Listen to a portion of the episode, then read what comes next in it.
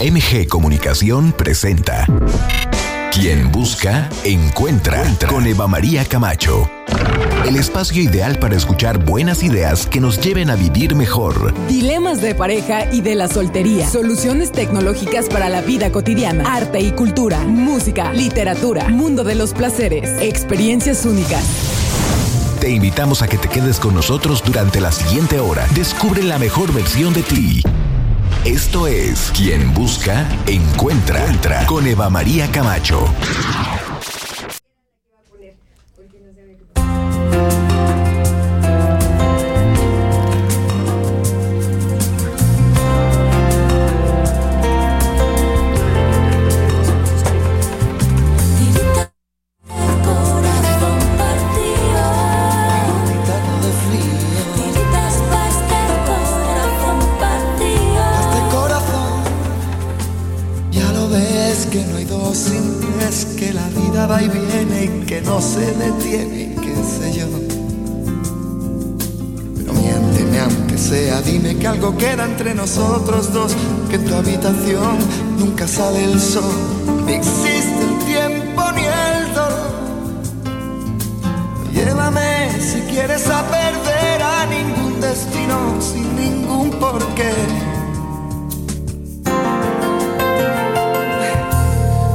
Sé, mi corazón que no ve, es corazón que no siente, corazón que te miente, amor. de mi alma sigue aquel dolor por creer en ti que fue de la ilusión y de lo bello que es vivir. ¿Para qué me curaste cuando estaba herido si hoy me dejas de nuevo el corazón partido? ¿Quién me va a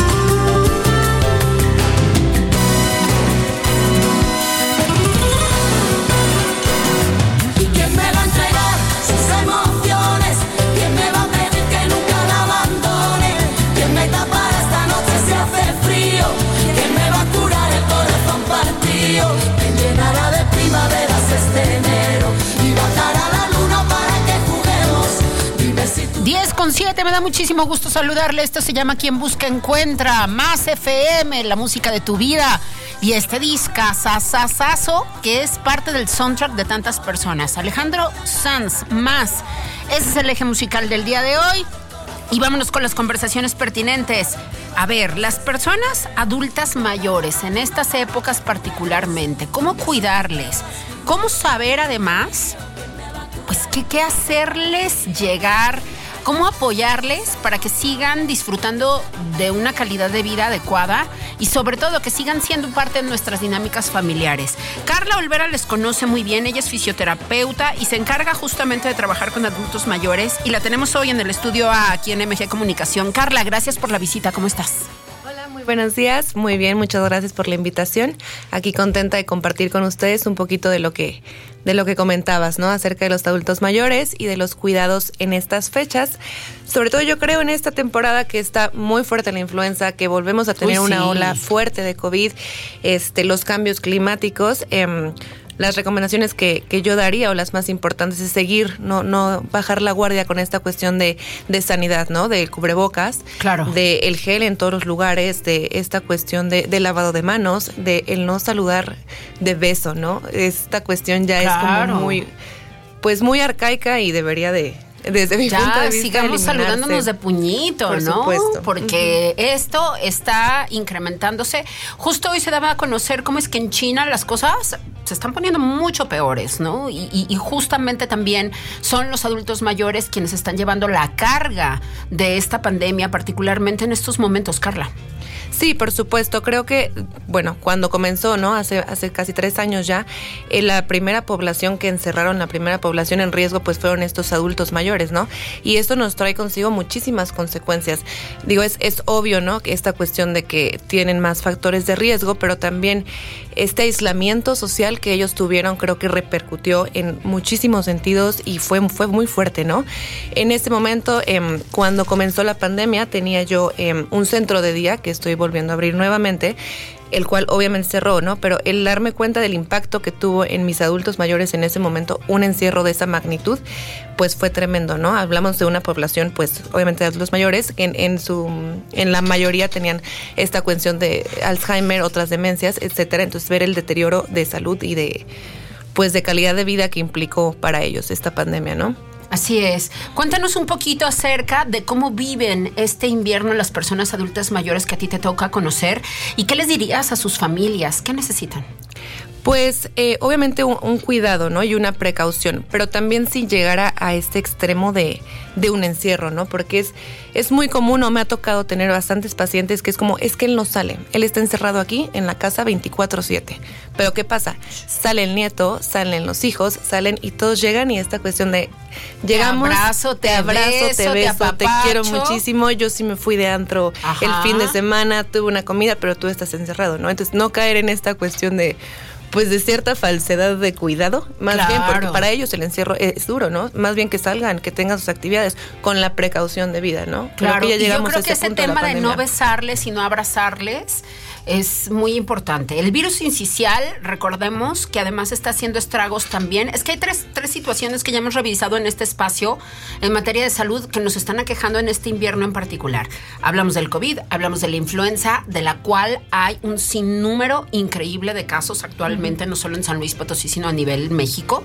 Y por el otro lado, el virus incisional, que ya sabemos que no tiene vacuna. Entonces, no solamente no hay vacuna para el virus incisional, sino que está realmente haciendo mella en las poblaciones infantiles menores de 5 años y mayor de 70 años, mayores de 70 años. Entonces, hay que cuidarles, hay que tener conciencia de que podemos ser portadores de estos viruses, porque ya estamos vacunados, porque a lo mejor tenemos un mejor sistema, ¿no? En materia de defensas, pero todos estos adultos mayores, bueno, pues también tienen su peculiaridad, tienen enfermedades crónicas, muchos de ellos, entonces hay que sensibilizarnos a, a, a poderlos cuidar. Y bien lo dices tú, que puedan circular con su cubrebocas, que puedan salir, que puedan hacer su vida normal, pero no tiene sentido que estén usando cubrebocas si yo soy súper irresponsable, vivo con mi abuelito, mi abuelito en casa, me voy de antro y al ratito llego a darle unos besos en domingo. O sea, exactamente. ¿no? Eso, eso tiene sentido. Exactamente. Y también tomar toda esta precaución, este, que esto digo, con adultos mayores y en, en la población en general, de pues de tener una vida activa, ¿no? De tener este esta cuestión de, de, precaución de hacer ejercicio, de llevar una vida un poquito más sana para que en caso de que la enfermedad pues llegue poder llevarla de una mejor manera, ¿no? Este esto también influye muchísimo en cómo va a responder nuestro cuerpo a las enfermedades. Así es. En la parte de la fisioterapia, ¿qué podemos hacer por ellos para que mejoren su movilidad?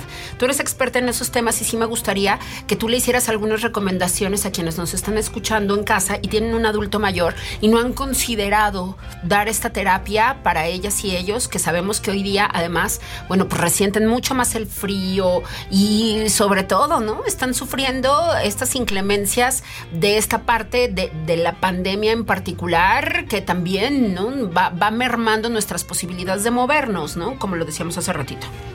Claro, mira, yo creo que, eh, o considero que en cuanto a movilidad, este, les voy a platicar como un poco de lo que trabajamos en el centro, eh, en Sabitat, es esta cuestión de movilidad buscando... em, pues obviamente mayor función, mayor vitalidad en ellos, pero también eh, desde el uso de- del auxiliar de la marcha, ¿no? Es bien sabido que a veces traen su bastón, su andadera, pero no saben utilizarla, ¿no? Entonces como desde ahí, desde ahí aprenden como una movilidad, pueden tener más independencia y esto lo combinamos también con terapias este, de estimulación cognitiva, ¿no?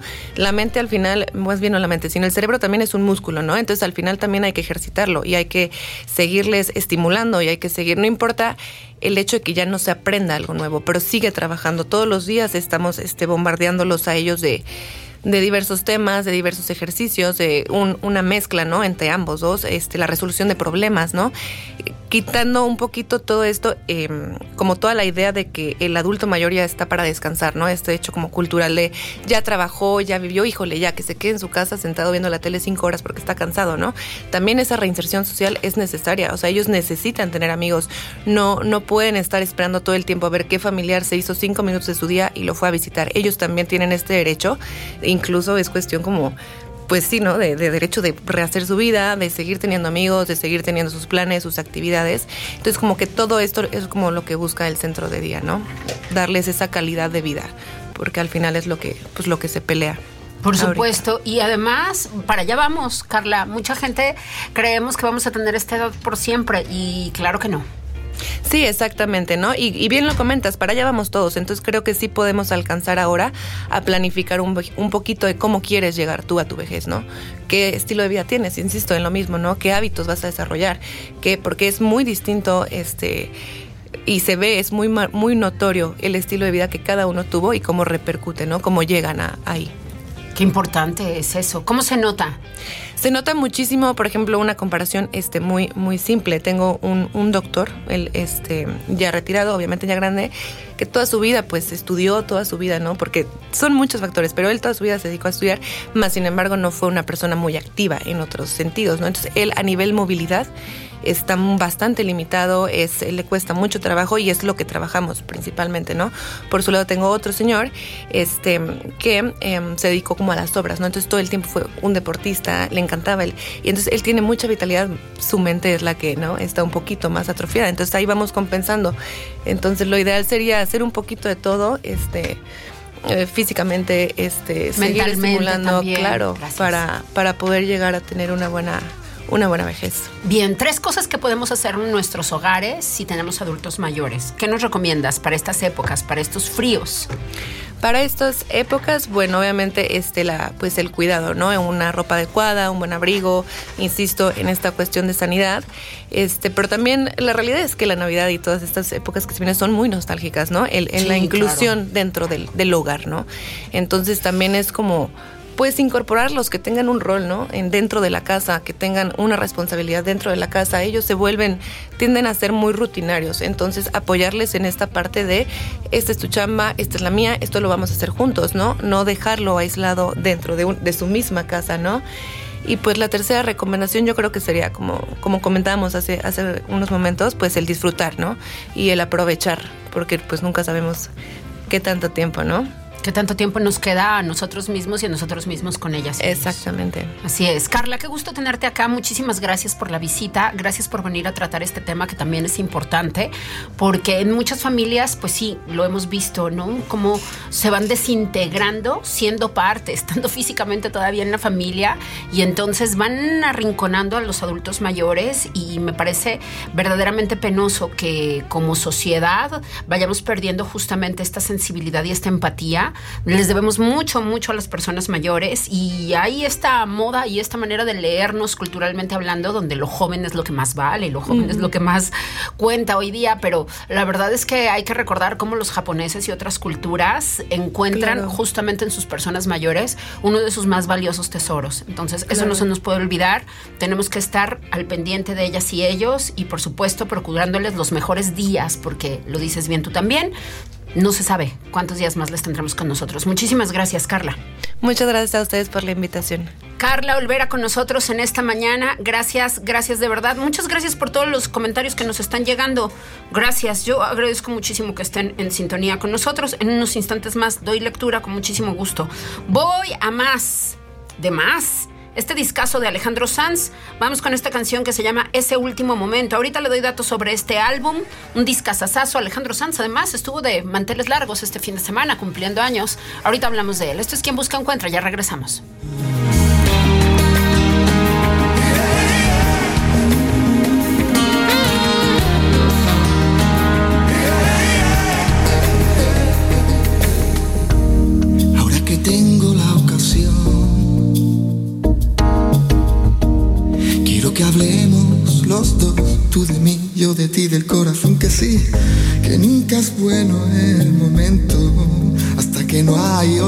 Siempre es el mismo cuento.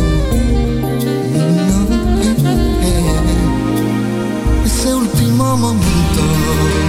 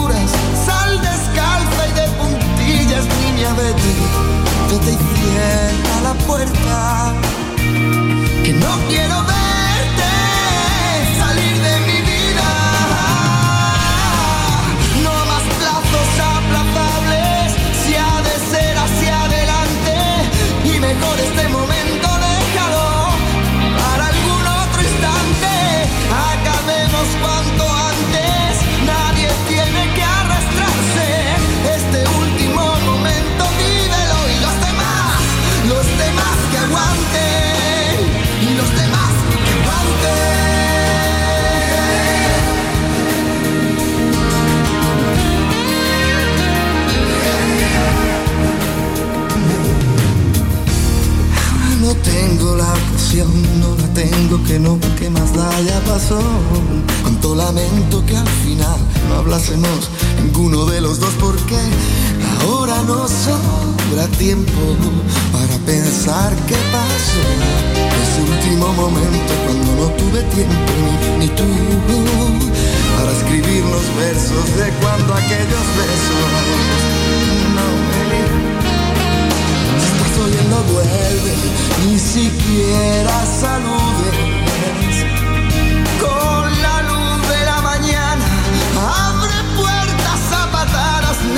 Vuelve, que no hacen falta razones. Me muero por verte, volver a tenerte. No más dudas razonables, para mí no es Regresamos con Eva María Camacho. No te vayas, esto es Más FM, la música de tu vida. La estación que prende tus recuerdos.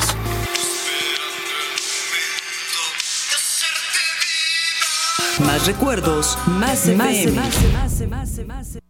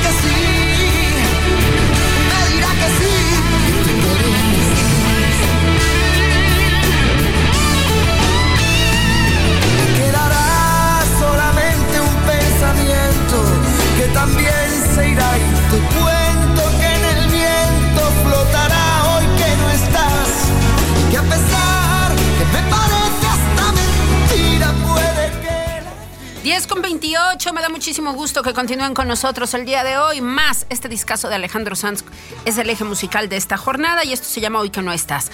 Vamos a platicar con Damián Ramírez, él es abogado especialista en Derecho Laboral y vamos a preguntarle todas nuestras dudas, todas nuestras dudas sobre la nueva reforma laboral y el aguinaldo, todos esos temas. Damián, muchas gracias por aceptar esta conversación. ¿Cómo estás?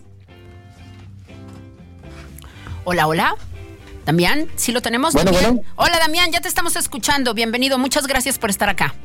Ah, muchas gracias, Eva, por invitarme. Damián, a ver, vamos dividiendo esta conversación en dos temas, si tú me lo permites. Empecemos con el tema de la nueva reforma laboral. Nos han llegado varias dudas y queremos resolverlas contigo.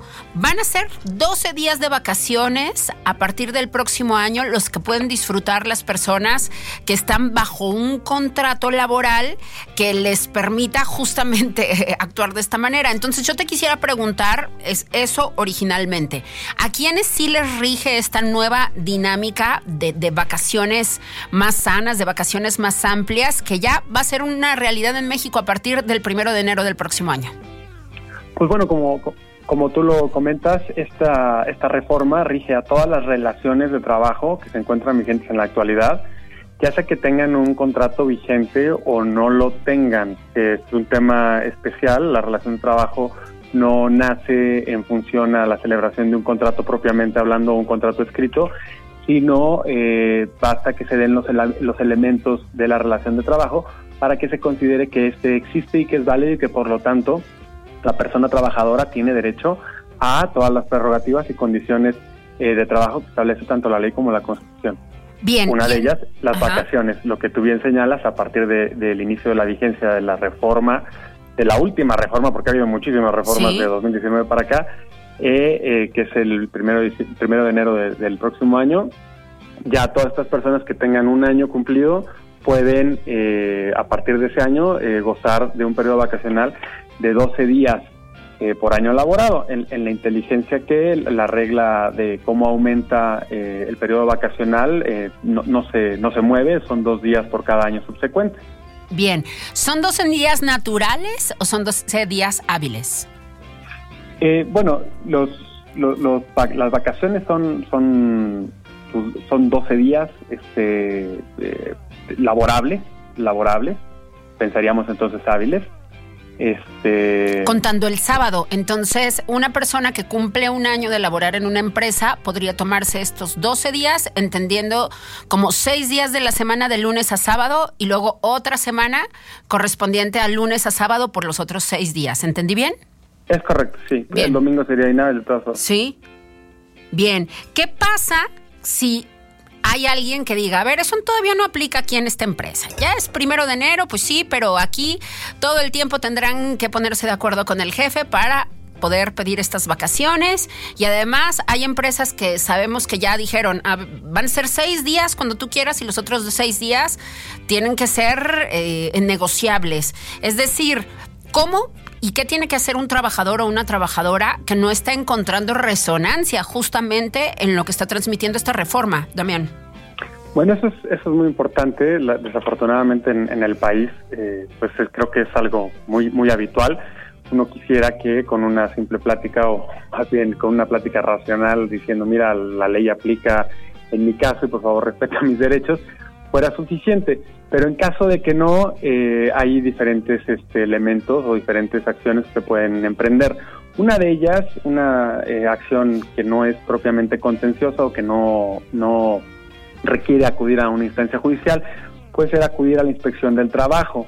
Habría que ver si la empresa en donde labora la persona o el, o el centro de trabajo donde labora eh, se encuentra comprendida dentro de los ámbitos de competencia federal o local. ¿Por qué es relevante esto? Porque hay una inspección que se- de la cual se encarga eh, el gobierno del estado y otra que es propiamente de nivel federal. ¿Qué ramas serían? pues bueno, ya ramas más especializadas como la de petroquímica, bancos, e industrias textiles, labrado de tabaco, entre otras, que establecen en el artículo 527 de la Ley Federal de Trabajo, serían competencia exclusivamente federal y entonces el trabajador podría acudir ante la inspección eh, federal, ante las oficinas, a- a hacer una denuncia anónima en ese sentido, de decir, mira, en mi empresa no me están respetando mis condiciones de trabajo eh, que están establecidas en la ley, como la posibilidad de gozar las vacaciones como ya lo marca la normativa, ¿no? Son estos 12 días por el primer año laborado y con los, eh, con los subsecuentes aumentos.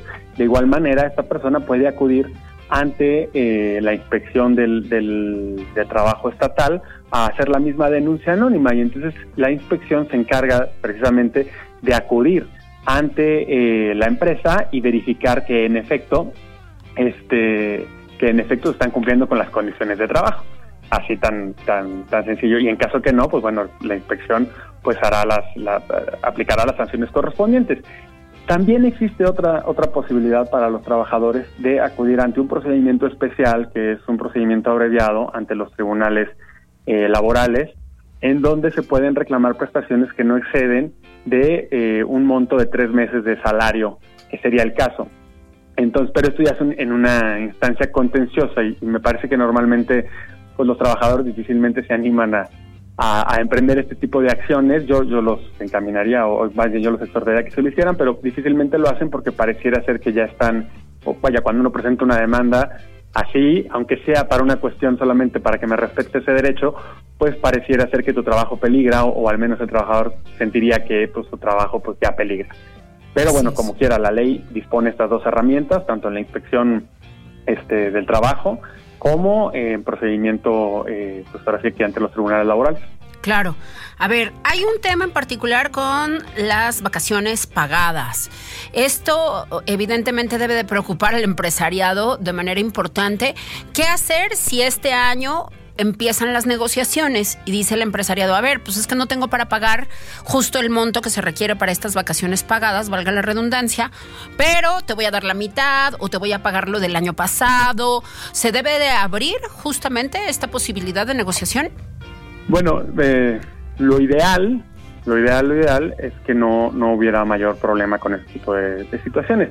Pero sí, uno de los pilares de- del- derecho del trabajo de- o, de- no solamente en México, sino inclusive a nivel internacional, y que insiste mucho la Organización Internacional del Trabajo, es que haya esta posibilidad de diálogo e inclusive eh, tratar de flexibilizar eh, pues eh, los pagos como pudieran ser.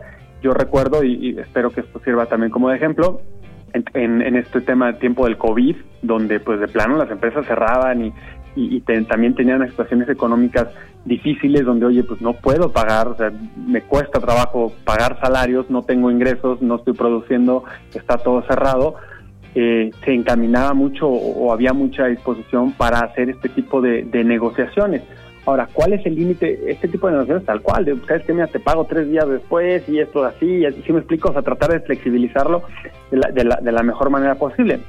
Ahora, inclusive llegaba al grado de flexibilizar eh, por, por debajo de prestaciones que la Ley Federal de Trabajo establece como irrenunciables, pero siempre con la condición de que se paguen a posteriori, se vayan, no es así como que ya te, exoneras al patrón de hacer ese tipo de pagos, pero si le das la posibilidad de igual, y sabes que ya no te los pagué este año, pero dame chance y te los pago eh, en, en, una fecha puntual y te lo voy a pagar completito y además, ¿me explico? si hay esa posibilidad de flexibilizarlo y de hecho, este, pues es, es de lo que es de lo que se busca, ¿no? No, no, no, no todo tiene que ir a la vía contenciosa o al, o al conflicto. Lo mejor que pueden hacer las partes siempre en todo, en toda relación, ya sea de índole laboral, mercantil o de la que sea, es tratar de llegar a una amigable composición o un arreglo que beneficie a ambas partes. Y sí, sí se puede, eh, eh, pero siendo muy claro en que hay condiciones sobre las que no se puede pactar a la baja. Hay derechos que son irrenunciables y que no pudiera, por ejemplo, pactar que ya no le van a pagar el sueldo, por ejemplo, ¿no? Claro. O que o que va, o que su jornada este, legal de trabajo va a exceder eh, del, del, máximo legal y que no le van a pagar horas extras. Cuestiones de ese tipo no pudiera pactarse por más que el trabajador las acepte.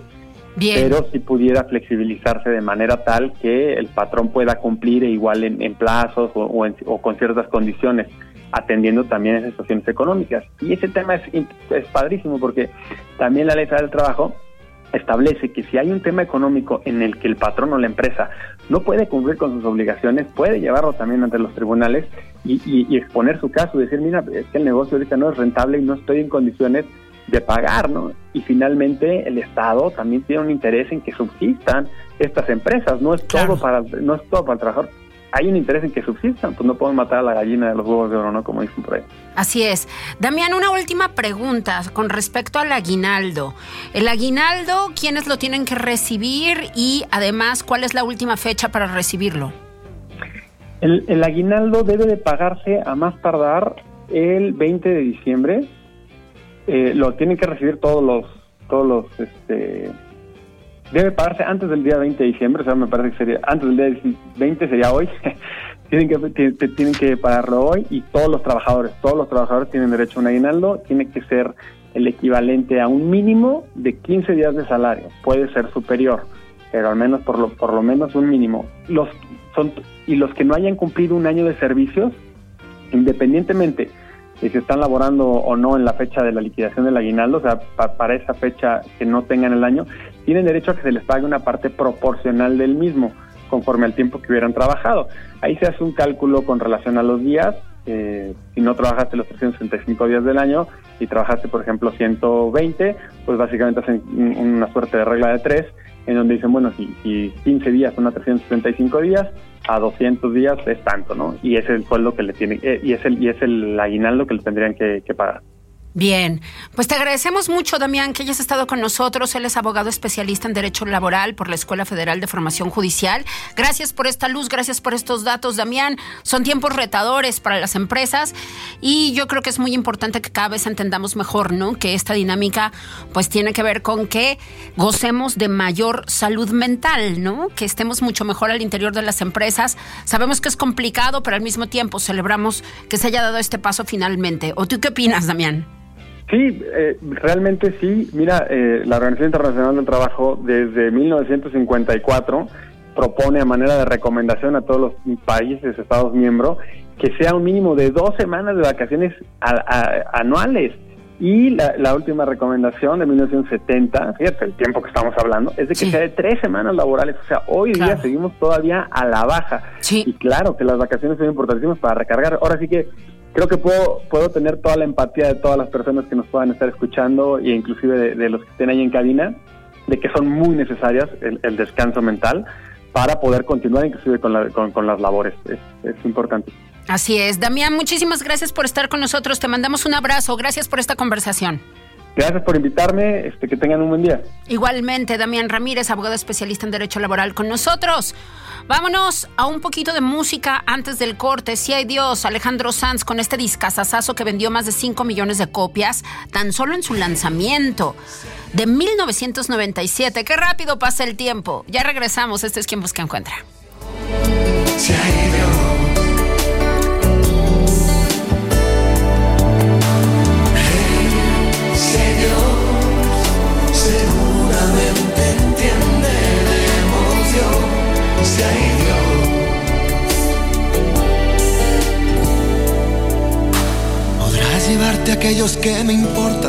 Despojarme de mis ropas, desviarme de la luz.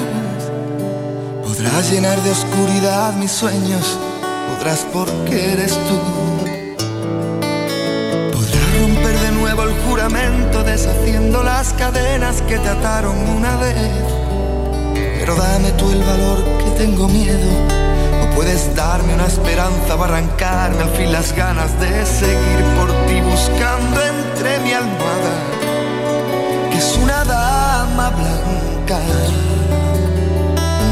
No. Hey, si Dios seguramente entiende de emoción, si hay Dios.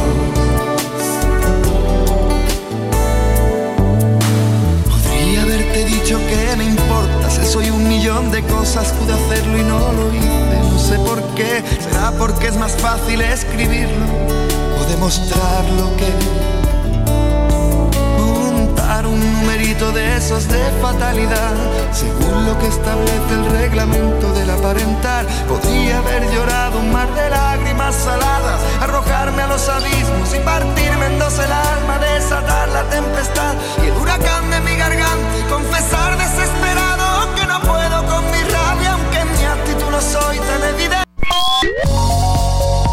A Eva María Camacho en Quien Busca, Encuentra.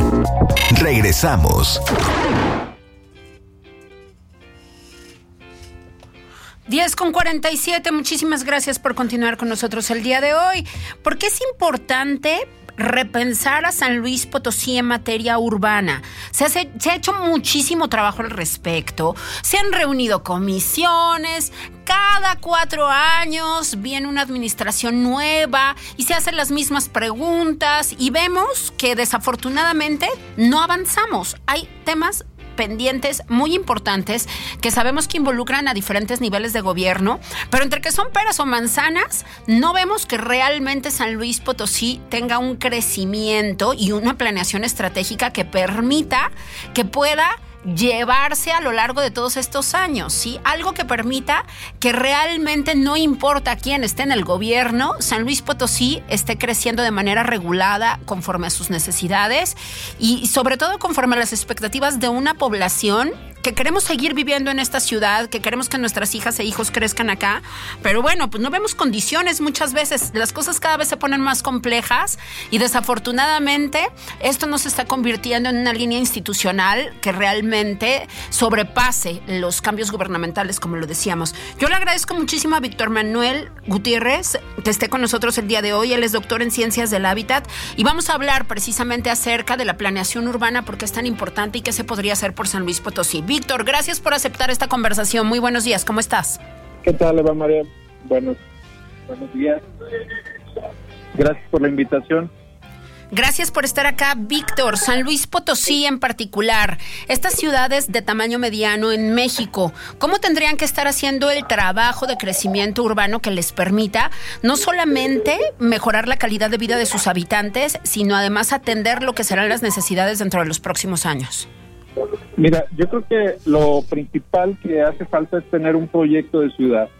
Es decir, eh, no ir improvisando y como dices, cada cuatro años o cada tres años estar replanteando el tema de la ciudad.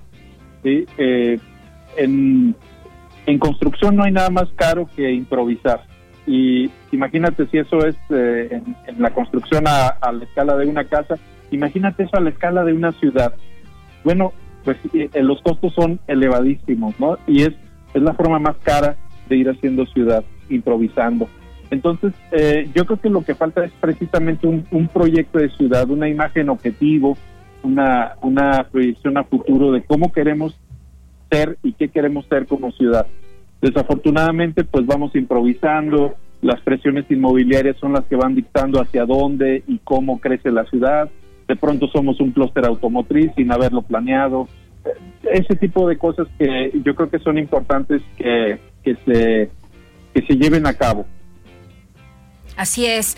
¿Cómo están haciendo su trabajo de crecimiento en las ciudades mundialmente conocidas que, están realmente procurando ser más competitivas y sobre todo tener una participación a nivel mundial más significativa? Sabemos que San Luis Potosí tiene esa pretensión, pero por el otro lado no vemos que realmente haya quien nos haya legado ya, ¿no? Un sentido estratégico de crecimiento organizado. Sí, efectivamente. Mira, otras ciudades lo, lo han hecho pues a través de diferentes instancias, algunos en algunos casos los institutos de planeación municipal son los encargados de llevar esa esa batuta, pero bueno, en otros casos donde no hay instituto o, no opera, pues se puede hacer desde otras instancias, ¿no? Lo, lo importante es que sea eh, desde una perspectiva ciudadana y desde una perspectiva técnica. Eh, hace rato mencionabas pues que a los que seguimos viviendo en la ciudad y queremos que nuestros hijos y nietos crezcan en la ciudad, pues nos interesa el largo plazo, nos interesa eh, los grandes temas de la ciudad que no se resuelven ni en tres, ni en cuatro, ni en seis años. Entonces, eh, desde esa perspectiva es que hace falta la, la, visión ciudadana de largo plazo que trascienda las, las administraciones gubernamentales, ¿verdad? sean de la índole que sean, y, y, también que sean técnicas, es decir, que, que nos apoyemos en, el, en, la, en la experiencia de, de los mejores, de los más preparados eh, profesionales de, de, la planeación de la ciudad, ¿no? Eh, que no se siga improvisando, ¿no? Eso es lo que yo creo que, que nos hace nos hace mucha falta y por otro lado también ciudadanizar la planeación, es decir, involucrarnos en, en, la, en la planeación, pasar de una de una democracia delegativa a una democracia participativa, ¿no? Es decir, pues no nada más decir, bueno, pues yo elijo y voto cada tres años y, pues ahí, ahí está, ¿no? Eh, no, sino eh, también pasar al tema de rendición de cuentas, al tema del seguimiento, al tema de involucrarnos, porque si no nos involucramos, si no participamos, alguien más va a decidir por nosotros. Así es. ¿Qué sí están haciendo otras ciudades? Aguascalientes, Querétaro, otras urbes que le están haciendo competencia a San Luis Potosí en México. Sí, eh, bueno, pues están justamente planeando, ¿no? O sea, la planeación es adelantarse a, al futuro, ¿no? Y, realmente ir sobre un proyecto. Eso es lo que están haciendo estas ciudades que cuando uno visita otras ciudades, pues ves, ves que hay, hay hay una diferencia muy grande no en temas de planeación. Sí eh, tú mencionaste Aguascalientes yo te agregaría también León verdad este Querétaro que son ciudades que tienen institutos de planeación municipal funcionales sí y operando no eh, esta esta cuestión no nada más de tenerla de nombre sino de, que realmente eh, lleve la, la, la guía y propicie los espacios de participación ciudadana y de participación técnica también para que sean los las que vayan guiando el crecimiento de la ciudad. Eso es lo que están haciendo, eh, se están involucrando, están participando y están operando sus institutos de planeación municipal, cosa que no estamos haciendo en San Luis Potosí. Bien, eso es muy importante. Hay alguna especie de colaboración o de unión o de asociación entre los organismos municipales del país que permita que realmente se puedan estudiar las buenas prácticas en materia de urbanidad, de urbanismo? Claro que sí, claro que sí. Eh, justamente eh, dentro de los que te mencioné, el de León pues fue el primero, fue el primer instituto de planeación municipal hace ya más de 30 años y ha sido siempre pues una un importante referente a nivel nacional y efectivamente hay, hay una asociación de institutos de planeación municipal que se reúnen, que comparten buenas prácticas y donde yo he podido participar, pero desafortunadamente no desde el municipio de San Luis Potosí, sino desde el municipio de Benito Juárez, en Cancún, que fue donde yo trabajé como director de planeación. Bien. Pero, pero San Luis, eh, pues no, no está presente ni en esas eh, asociaciones, bueno, a lo mejor en la asociación sí, pero en las buenas prácticas yo nunca lo he visto. Claro.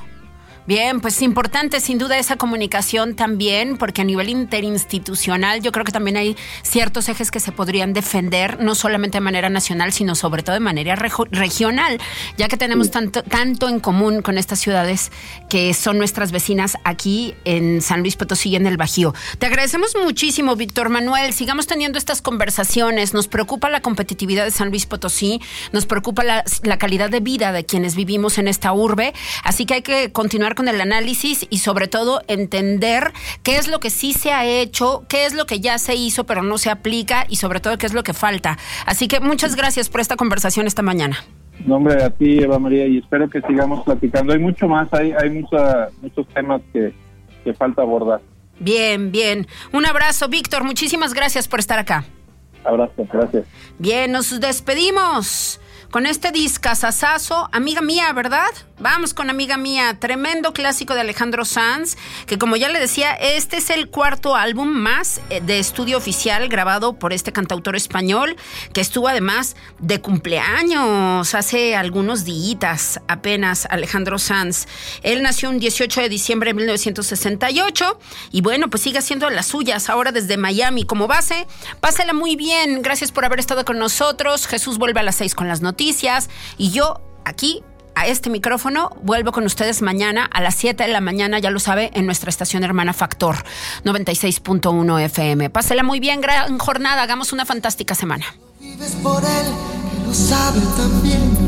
Pero él no te ve como yo suplicarle a mi boca que diga que me ha confesado entre copas, que es con tu piel con quien sueña de noche y que enloquece con cada botón que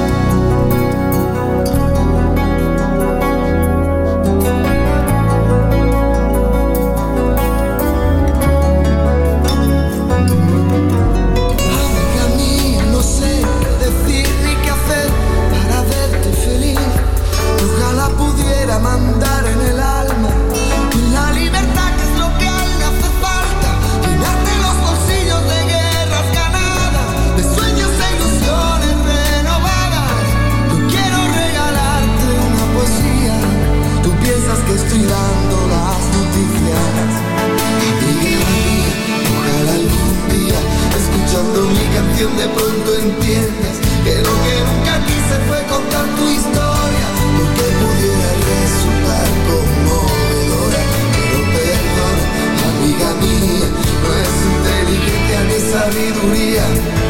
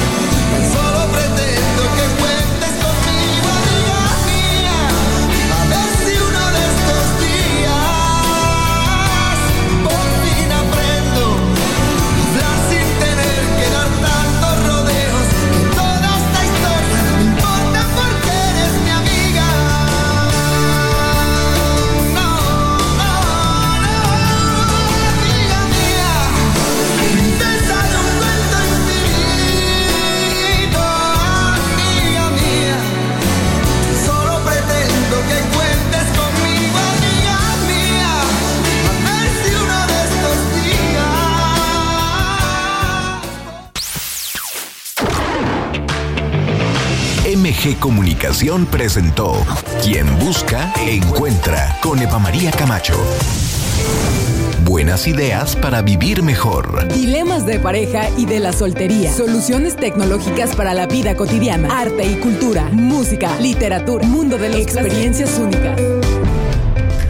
No te pierdas nuestra siguiente edición a partir